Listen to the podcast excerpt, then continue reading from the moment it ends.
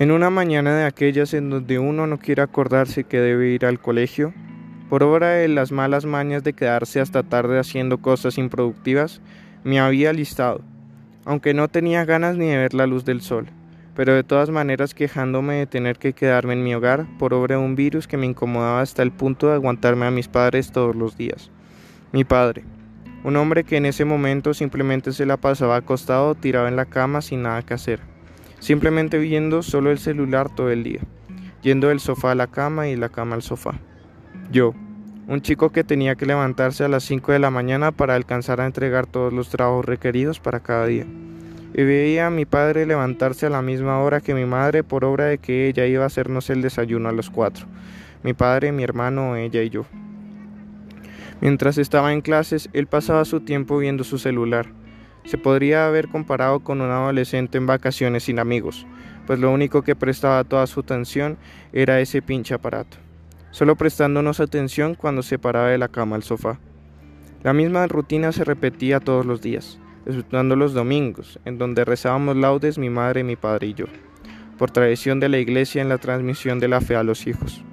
Era el único lugar donde verdaderamente en esos tiempos difíciles veía la presencia de mi padre dando la cara por su familia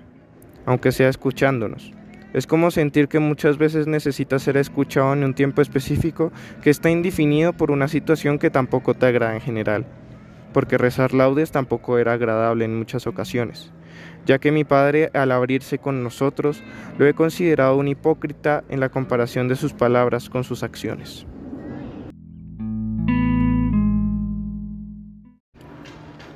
En mi corazón se notaba algo de especial dolor,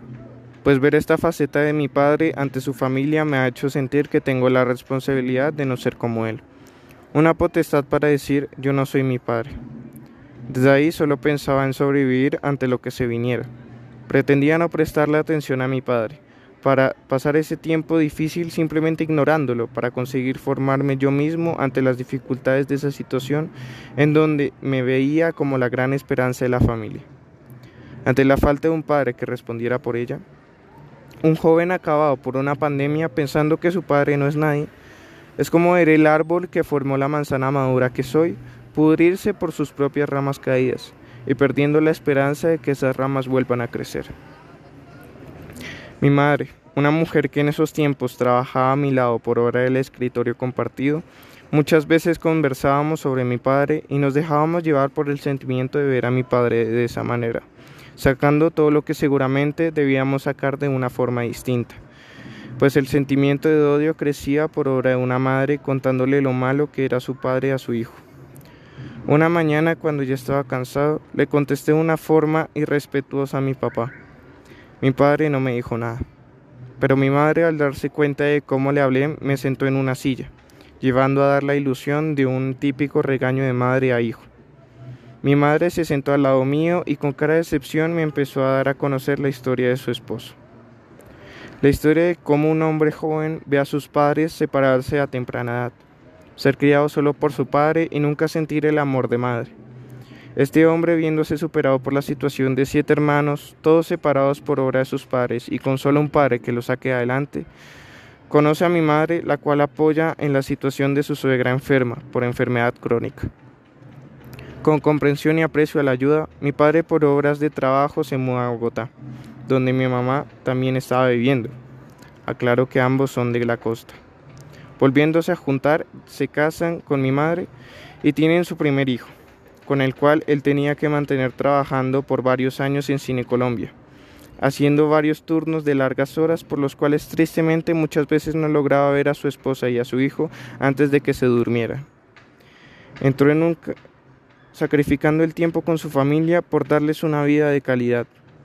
Mi padre, antes ateo, entró en un camino para la iniciación de la fe en la Iglesia Católica, llamado Camino, camino Neocatecumenal, y por el cual hoy en día toda mi familia sería partícipe de conocer a Dios y la Iglesia, dándonos la transmisión de la fe que hoy profesamos. Mi madre contándome esto, lo hacía con un orgullo que no había, que no había visto antes. El orgullo de tener un esposo luchador y guerrero, responsable y paciente, generoso y misericordioso. el cual yo no veía porque verdaderamente en ese momento me había dado cuenta que no lo conocía, haciéndome entender que mi padre ha sido uno de los mayores obsequios que Dios ha podido posar sobre mi familia, pues es muy fácil criticar sin conocer, y yo había criticado hasta el cansancio a un hombre que lo había dejado todo por amor pues Él mismo ha sido quien me ha dado la oportunidad de aprender que amar es servir y dar la vida. Con todas estas simples observaciones, semanas pasaron para que me posara en mi cama a dar gracias por un padre como el mío. Me ha sido fácil criticar sin conocer, despreciar sin agradecer y pretender ser escuchado sin escuchar, pues me ha sido muy fácil odiar a aquel que me ha amado hasta el extremo, porque simplemente no lo conocía.